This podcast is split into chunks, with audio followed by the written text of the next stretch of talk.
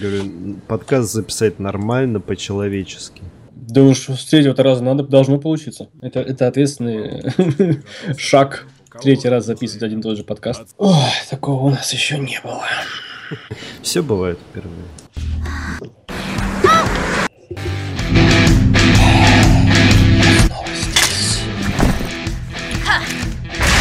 Ну, я готов.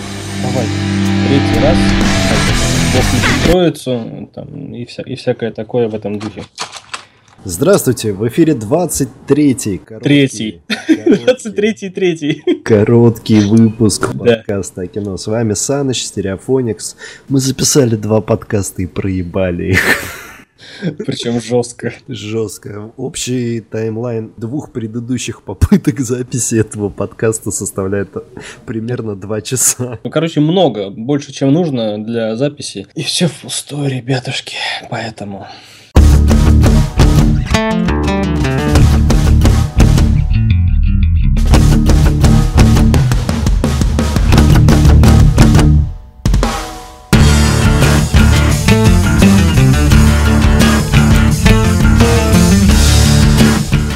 Поэтому мы начинаем. Начинаем, как обычно, без новостей, при том, что прошло уже три дня, три попытки. Третья попытка сейчас? Да. Короче, мы так сказать, с корабля на бал сразу к премьерам. Да. Первый фильм э, с Киану Ривзом, который называется «Дочь Бога». Или по-английски стерео. Exposed. Exposed, да, да. А, фильм на самом деле вышел давно уже в 2015 году в прокат, в интернет, в, посмотреть у друга, чуть ли, не, чуть ли не в кино, еще не вышел, ну в смысле на телевидении. Вот, решили показать в кинотеатрах 8 сентября.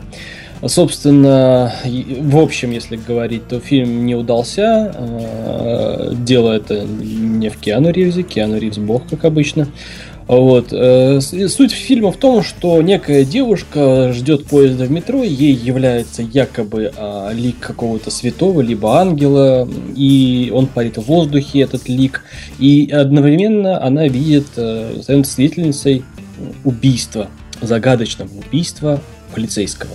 И этот э, полицейский являлся напарником Киану Ривза. И Киану Ривзу под давлением у, уже овдовевшей жены полицейского приходится э, впрячься в расследование и параллельно э, мириться с каким-то мистическим потусторонним, который окружает эту свидетельницу.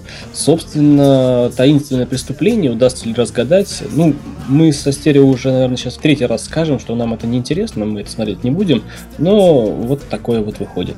Да, но чтобы не быть голословными, все-таки информация, так и записываем не первый раз, информации достаточно уже почитали, подчерпнули.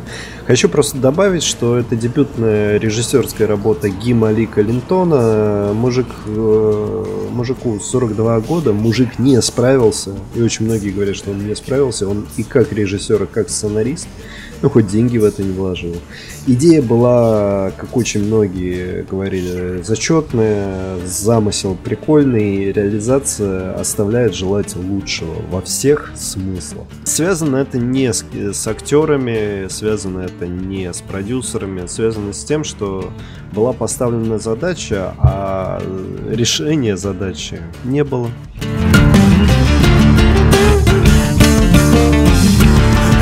Мы переходим дальше по списку фильмов. И фильм, а точнее мультфильм, который стоит смотреть в кино на этой неделе, наверное, единственное, что прям стоит смотреть на этой неделе в кино. Прям всей толпой. Но не семьей. Да, это полный расколбас. Короче, ребят, вы берете лучших друзей, подруг, э, хорошую компанию, с которой желательно бухаете, можете даже накатить. Приходите в кинотеатр и говорите нам вот на всю эту арабу билеты на полный расколбас. Что это такое? Это мультфильм от создателей очень средних, зачастую хороших, но в основном средних э, комедий американских от Сета Рогана. То есть это современный американский комик, который делает э, смешно, но не всегда.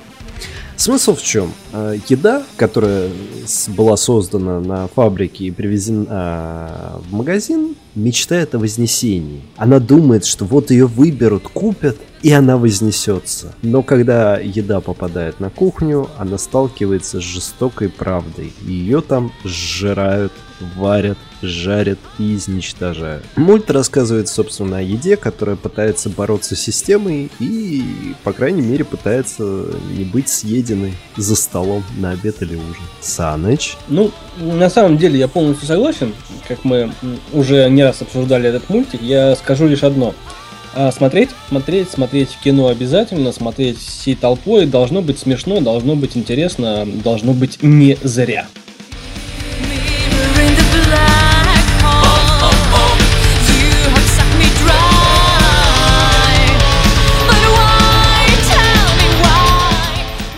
Тут же можем перейти к следующему фильму, который называется Бен Гур. А, чувствую себя актером, который, знаешь, оттараторивает заученную речь. В общем, ребят, на этой неделе также выходит практически отечественный фильм «Бен Гур». Фильм Тимура Бекмамбетова, который провалился в американском и европейском прокатах. Объясню почему. Э, американцы боготворили все предыдущие пять фильмов, которые называются «Бен Гур», Просто потому, что один из них э, получил 11 Оскаров в каком-то там далеком 59-м году, и они считали, что это божественная история, а она имеет под собой место какой-то идеи, какого-то ремесла, и религиозный подтекст и великий подтекст. А тут ну, пригласили Бекмамбета, он сказал, ну давайте я вам блокбастер сниму, ну типа Ночного дозора или Особо опасен. Ну, сни- сниму как могу. Да, ну сниму как умею, вот портфолио, пожалуйста. Да. А, тут недавно Генри прогремел, который, ну вот, хардкор, угу. а, который Бекмамбетов, правда, не снимал, а продюсировал, но всячески помогал в съемках молодому режиссеру. Ну и фильм провалился, потому что... Потому что полный мисткаст, э, полное несоответствие ожиданий американских зрителей, полная профанация идеи, то есть люди вместо какой-то религиозной и божественной темы получили попкорновый блокбастер. И очень многие, как зрители, так и журналисты сказали, что, ну, тем, кому понравился, они сказали, мы ждали блокбастер, мы его получили, он хорош. Другие же, которые искали глубинные смысловые подтексты от православного человека в христианском фильме, ребят, ну, либо американцы и продюсеры идиоты, либо наши режиссеры реально ничего не понимают. Так или иначе, студия, которая позволила Бекмаметову снять этот фильм а, на несколько сот э, миллионов долларов э, в убытках, и фильм просто закидали какашками в Америкосии. Лучше бы тогда, если нужно было русского режиссера и прям качественные сборы, ну, Кончаловского бы пригласили. Он много голливудских фильмов снял. Ну да, он там с хорошей резюмешкой у них там. Да. Танго Кэш — это вот отличный пример того, как Кончаловский хорошо снимает.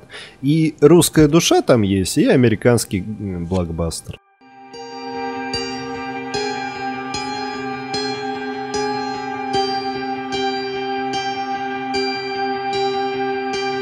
А, на очереди у нас «Свет в океане». Снимаются Майкл Фассбендер и э, чудесная, прекрасная, блистательная Алисия Викандер. Да. А, в общем, история проста и в то же время трогательна.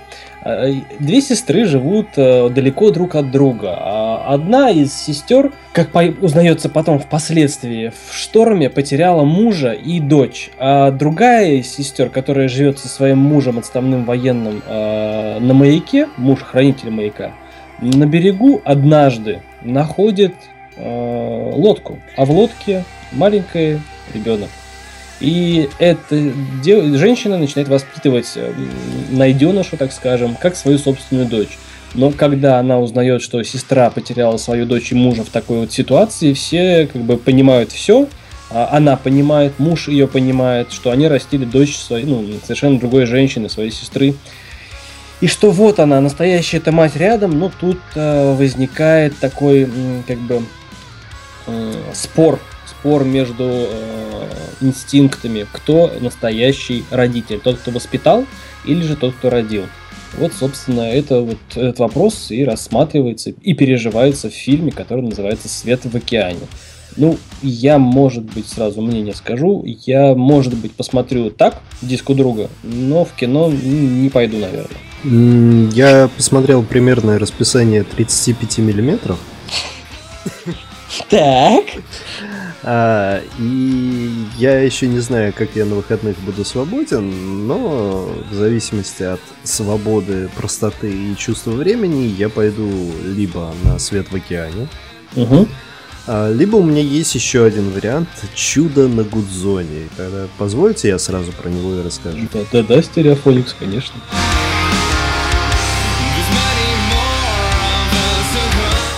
15 января 2009 года упал, ну как упал, приводнился, Совершил вынужденную посадку. ну да, аварийную посадку, гражданский самолет. Э, Это было на реальных событиях. В самолете было 155 человек, и никто не погиб и не пострадал.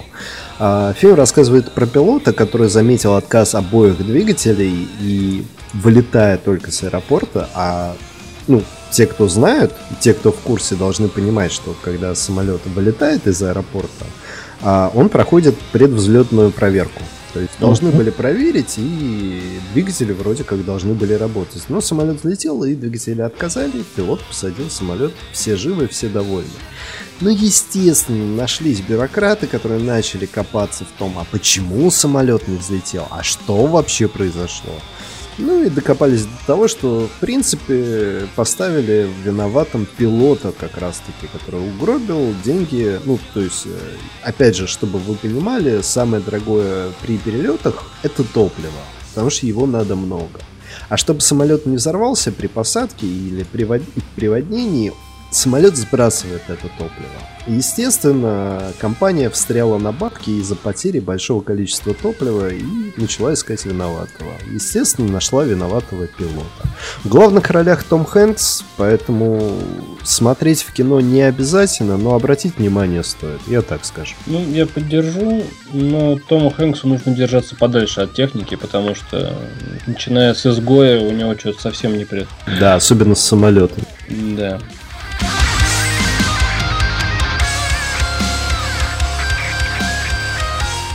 На этой неделе выходит э, 8 сентября фильм неоднозначный, который вызвал у нас в предыдущих двух записях много споров, и в конце Жжение, да, и в конце концов мы пришли к мнению, что не.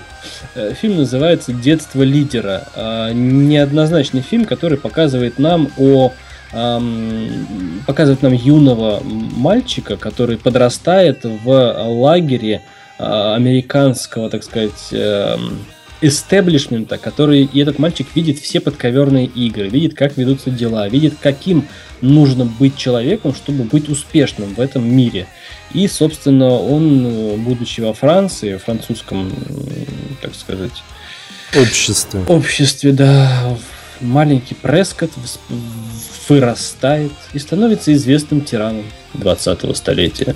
Да, играет Роберт Паттисон, э, и для многих это уже звоночек не смотреть этот фильм. Не для меня, конечно, но все-таки. Для меня. А для меня звоночком стало то, что сама по себе история не привлекает, не прельщает. То есть после того, как раскрыт фашизм и времена Второй мировой войны в Людях Икс последних, а я понимаю, что это совсем далеко не показатель, то есть совсем не показатель. Что-то смотреть на детство лидера, Ну, детство лидера, но там тиран.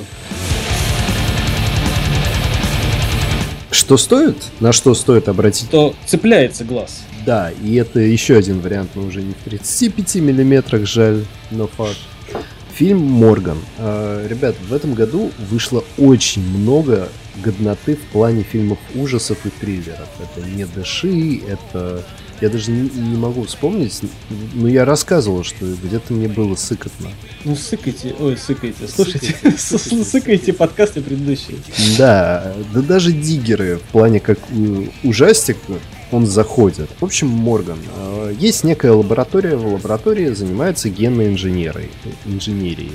А, Естественно, как берут гены и выращивают некий организм.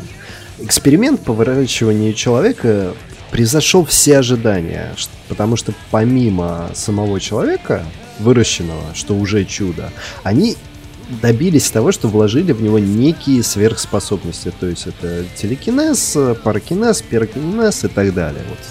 вся вот эта вот фигня.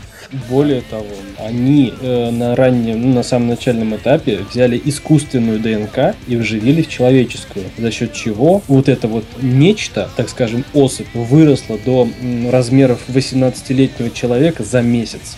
Да. То есть из пробирки за месяц.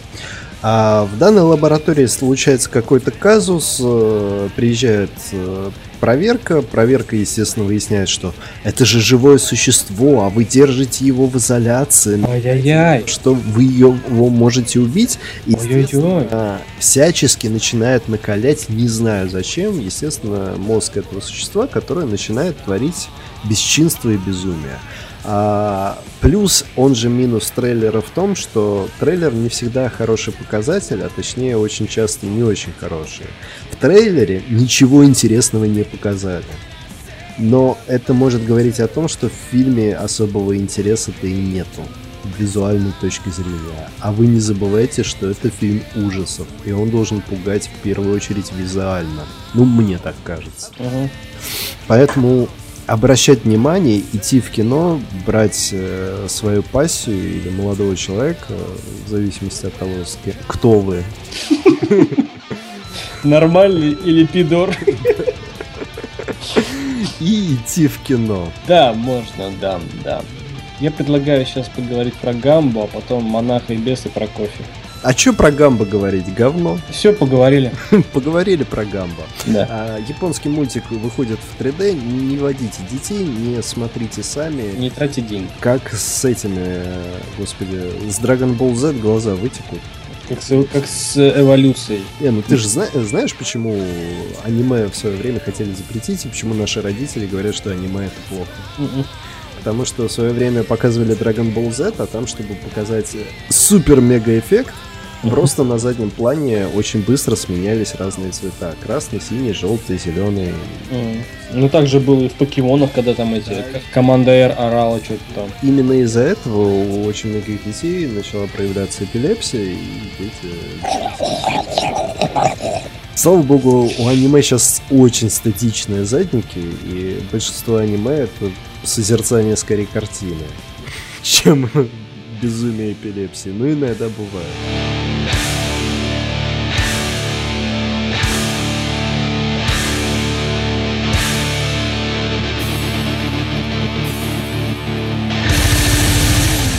Российский кинопром и, наверное, на этой неделе именно тот кинопром, который не отвергает, не отталкивает и не заставляет э, бежать в туалет. Монах и Бес? Монах и бес. Появляется в мужском монастыре э, послушник или насильник Иван Семенович. Насильник. Насельник. Он населять теперь будет. Но, э, то есть он приходит в мужской монастырь, чтобы стать в итоге монахом, быть ближе к Богу, но вместе с ним в монастырь попадает и бес.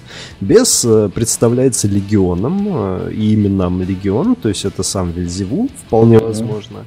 И чтобы сбить монаха с пути божественного, начинает всячески его искушать. Но чем сильнее бес искушает монаха, тем сильнее и крепче становится вера монаха. Потому что это на самом деле вот во всех этих историях меня всегда удивляло. Если ты, прекра... Если ты решил стать монахом, служить Господу Богу, и тебе дорогу начинает переходить бес, но если есть бес и есть ад, то Бог тогда точно есть. Ну да. И действительно есть кому служить. Собственно, этот фильм примерно об этом. Это комедия очень забавная, очень интересная, с э, немного театральной постановкой, что, к сожалению, говорит о том, что у нас очень много хороших театральных актеров, которые не умеют играть в кино. Но это совершенно не говорит о том, что фильм плохой, фильм стоящий. По поводу кино на ваше усмотрение, но в плане комедии на втором месте сразу после полного расколбаса. Да, возможно. И также Прокофьев во время пути. Фильм документальный, фильм рассказывает про Сергея Прокофьева, великого композитора нашего и пианиста. В художественной части документального фильма роль Прокофьева играет э, Константин Хабенский. Также там еще участвует Валерий. Гергиев. Смотреть? Да, но это скорее, знаешь, на канале Культура будет вещать, по-моему, уже вещают. Идти в кино не знаю. Да, только если вы совсем уж ну, любитель. Большой любитель классической симфонической музыки.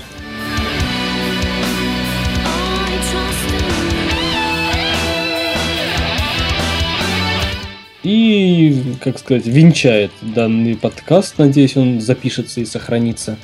А, Мнение венчает данный подкаст. мнение, да. Да, сходили мы с Санычем на Борно, уже устали рассказывать свое Да. мнение. Ты не поверишь, я даже в Инстаграм выкладывал про Борно, и произошла ошибка. Ну, там два дня обрабатывалось, хотя обычно обрабатывается несколько секунд. И мне написали, произошла ошибка. Да, не охренели. Текст 23 выпуск какой-то прям вообще проклятый. заколдованный, да. Следующий сезон будем записывать или Без 23 выпуска. без 23-го. Это как в больнице, когда я лежал, палаты идут 11 12 14 Я спросил, а что нет 13 «А, Не спрашивай.